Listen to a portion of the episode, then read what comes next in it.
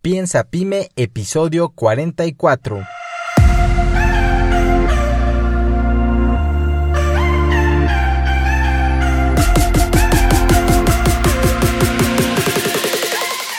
Hola, ¿qué tal? Yo soy Jorge Santiago y te doy nuevamente la bienvenida a tu podcast Piensa Pyme.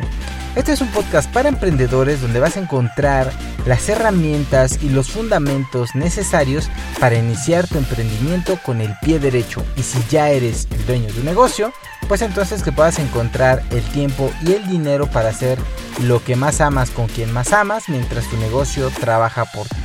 Así que gracias por permitirme estar en tus oídos y acompañarte estos 20 minutos que créeme van a ser de mucho valor para tu negocio.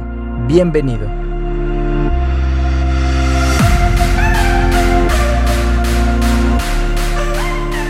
Muchachos, ¿qué tal? ¿Cómo están?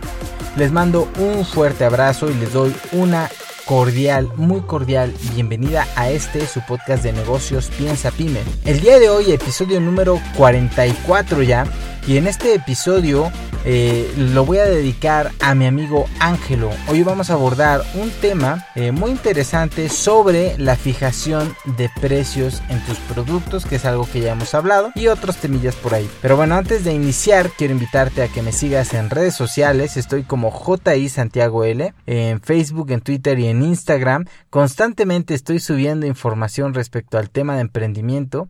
Así que también si tienes alguna duda, alguna consulta o te interesaría que eh, toque algún tema específico aquí en el podcast, pues mándame un mensaje y eh, pues con todo gusto, ¿verdad? Em, también si tienes interés en el tema de desarrollo humano o liderazgo, que creo que son dos temas obligados y fundamentales para cualquier emprendedor, te invito a que escuches mi otro podcast. Así es, tengo un segundo podcast que se llama Del 5% y este lo puedes encontrar en cualquier plataforma también de podcast como iTunes, iBooks, Spotify, etcétera, etcétera, etcétera. Bueno, pues ahora sí vamos de lleno al tema. Entonces, les comentaba, esto fue a raíz de una pregunta en Instagram que el usuario se llama AngeloJPS.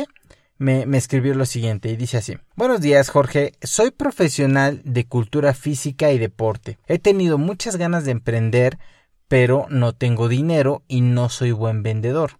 ¿Qué consejo me darías? Soy de Colombia y aquí hay mucho desempleo y no puedo estar dependiendo de mi trabajo solamente. Además, he escuchado a muchas personas que te motivan a emprender diciendo frases como ¿por qué trabajar y dedicarle tiempo a empresas de otros y no en la de nosotros mismos. También quería preguntarte a la hora de ofrecer un servicio, empezando es mejor con precios bajos o comparación a comparación de los de la competencia o desde el principio darle valor a eso que haces aunque los costos no sean tan llamativos. Ok, pues hasta ahí. Bueno, pues antes que nada, Angelo, un montón de gracias, mil, mil gracias por la confianza, porque en serio yo me siento honrado que pues tú me consideres alguien de confianza para poder pedirme una opinión.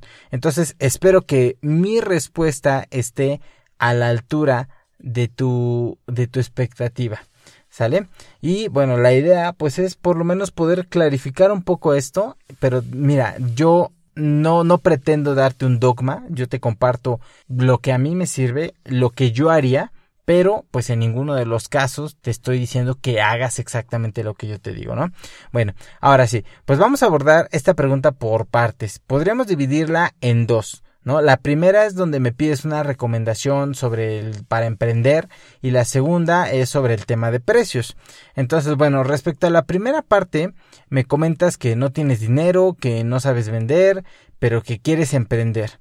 Y mira, la verdad es que tengo que ser muy sincero contigo. Este podcast tiene la intención de ayudar, aunque a veces pues no nos guste lo que escuchamos. Y es que esto está muy romántico, esto de que sí, emprende y toma tu, ¿por qué trabajas para otros y no trabajas para ti, etcétera, etcétera? Y eso eh, son clichés que a veces más que ayudarnos nos hacen daño. Mira, desafortunadamente es muy difícil emprender. Es muy difícil, es complicado, es tardado, te vas a dar de topes, eh, muy probablemente vas a invertir dinero que vas a perder. O sea, eh, eh, no es algo fácil. Obviamente, si te educas, si estás escuchando este podcast, pues yo espero que vayas tomando información y no solamente este, que escuches otros podcasts de negocios para que puedas ir retroalimentándote y puedas ir creciendo para que puedas maximizar tu probabilidad de tener éxito.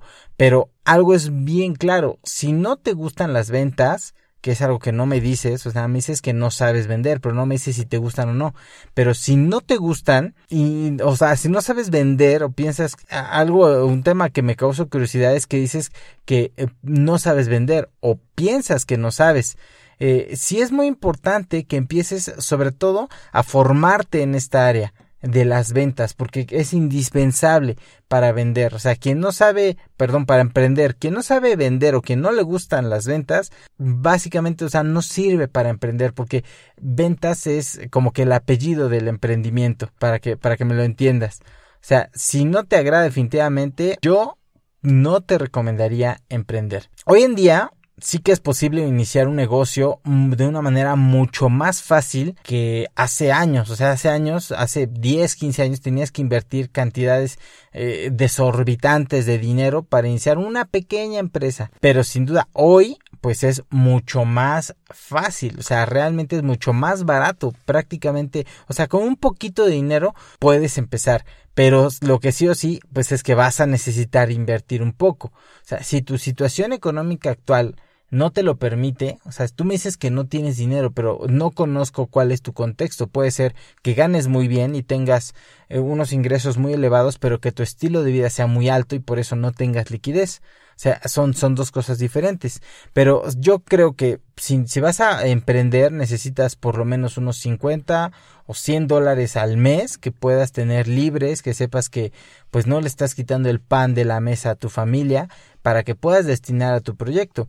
Ten en cuenta que el despegue mientras menos le inviertas en cuanto a dinero pues va a ser mucho más lento. Por otra parte es importante también que seas eh, más específico eh, en, qué tipo de emprendimiento eh, te gustaría o qué tipo de emprendimiento se adapta mejor a tus necesidades. Eh, mira, en el episodio 40 del podcast hablo sobre cómo emprender utilizando tus habilidades, experiencias, experiencias profesionales y tus talentos para poder maximizar la probabilidad de éxito cuando emprendas. Te recomiendo mucho, mucho que escuches ese episodio eh, y creo que te va a ayudar y sobre todo no solamente que lo escuches, sino que hagas el ejercicio que planteo, eh, planteo ahí, o sea, con lápiz y papel, para que puedas clarificar más por dónde, porque lo mismo, o sea, el, emprender es, es, un, es un campo enorme y si tú quieres eh, empezar a picar piedra desde cero, pues va a ser algo más complicado, sobre todo si no tienes tiempo, no tienes no sabes vender, ¿no? Entonces, yo te recomiendo que empieces por poquito. Una vez que tengas la idea sobre la cual te gustaría emprender, entonces ahora sí pregúntate, bueno, ok, ¿qué problema voy a resolver con este emprendimiento? O sea, no es simplemente vender por vender, sino qué problema estoy resolviendo y sobre todo, ¿quién estaría dispuesto a pagar porque tú le soluciones ese problema? Así vas a poder elegir el canal más apropiado para tu proyecto. Por ejemplo, si tus clientes meta, me, dices que eres este entrenador físico, ¿no? Entonces, supongamos que si tus clientes meta tú tienes experiencia trabajando con personas de la tercera edad, eh, te gusta trabajar, les tienes la paciencia y demás, pues podrías enfocarte a un nicho de, por ejemplo, personas de la tercera edad que desean un entrenamiento físico ligero, digamos, para evitar algún problema de salud. Entonces, si ese fuera tu nicho, por ejemplo, probablemente si tú te vas a enfocar en redes sociales, pues no sea el mejor canal porque esas personas no están ahí. Ahora, si por otro lado tus clientes, eh, digamos, te vas al otro extremo, ¿no? Son jóvenes que tienen eh, o que tienen alguna tendencia o que quieren ser atletas, que tienen unos 16, 18 años y que desean entrenar en casa, por ejemplo, por la tarde van a la universidad y no pueden costearse un gimnasio y quieren hacerlo en casa, por ejemplo, pues YouTube o Facebook pueden ser grandes canales muy, muy potentes para poder llegar a ellos. O sea, como ves, el negocio no está en sí en YouTube o en Facebook o en la red social de moda. Esos son solamente los canales que tú vas a ocupar para poder hacer llegar tu producto o tu servicio y sobre todo tu propuesta de valor a tus futuros clientes. Este es un error muy común en los emprendedores que confundimos los canales con el negocio. O sea, piensas, ah, ok, me voy a hacer influencer en Instagram. Y, fíjate que es algo que veo muy constante. O sea, me voy a hacer influencer y quiero tener 10 mil seguidores. Ajá, y luego, o sea, nada más lo haces por gusto, por hobby. O sea, ¿cómo lo vas a monetizar? ¿Quién es la audiencia a la que quieres llegar? Es mejor tener mil seguidores que estén bien conectados con tu mensaje, con tu propósito, con, con lo que tú ofreces, a que tengas 15 mil, pero que sean personas que jamás en la vida no te envían mensaje, no interactúan, no les interesa, o sea, son, son, por ejemplo, comprados, ¿no? De esas cuentas, este, falsas, bots. Sí es muy importante que no confundamos el canal con el negocio. por otro lado, eh, te recomiendo que evalúes si realmente emprender es algo que realmente te apasiona. O sea, necesitas tener un motor eh, poderoso, o sea, digamos, un, un motivador que realmente te haga saltar de la cama y que te haga estar dispuesto a trabajar pues al principio prácticamente sin cobrar. O sea, te decía, déjame decirte, o sea, no, no es fácil ni es rápido. Al principio van a ser muchas horas de trabajo, no te vas a poder pagar, incluso al contrario, vas a tener que estar gastando en lugar de disfrutar tu dinero, a lo mejor, no sé, en irte a pasear o salir al cine, pues lo vas a tener que estar invirtiendo. Entonces, va a haber momentos, porque va a haberlos, y a todos los emprendedores nos pasa, donde vas a dudar si todo esto que estás haciendo, todo ese tiempo que estás invirtiendo en tu proyecto, vale la pena. O sea, si no, si no tienes eh, la motivación suficientemente poderosa para motivarte y hacer las cosas, o sea, no te apasionan tanto, pues vas a terminar tirando todo y vas a dejarlo de lado. Entonces, puede ser que la solución sea buscar un mejor empleo, por ejemplo, si, si el problema es de dinero, pero te gusta eh, trabajar, te gusta tener un ambiente de trabajo, te gusta no tener todas las responsabilidades y te gusta tener eh, tu empleo, pues puede ser que simplemente puedas conseguir uno mejor, ¿no? O sea, es una reflexión que solamente tú te puedes responder.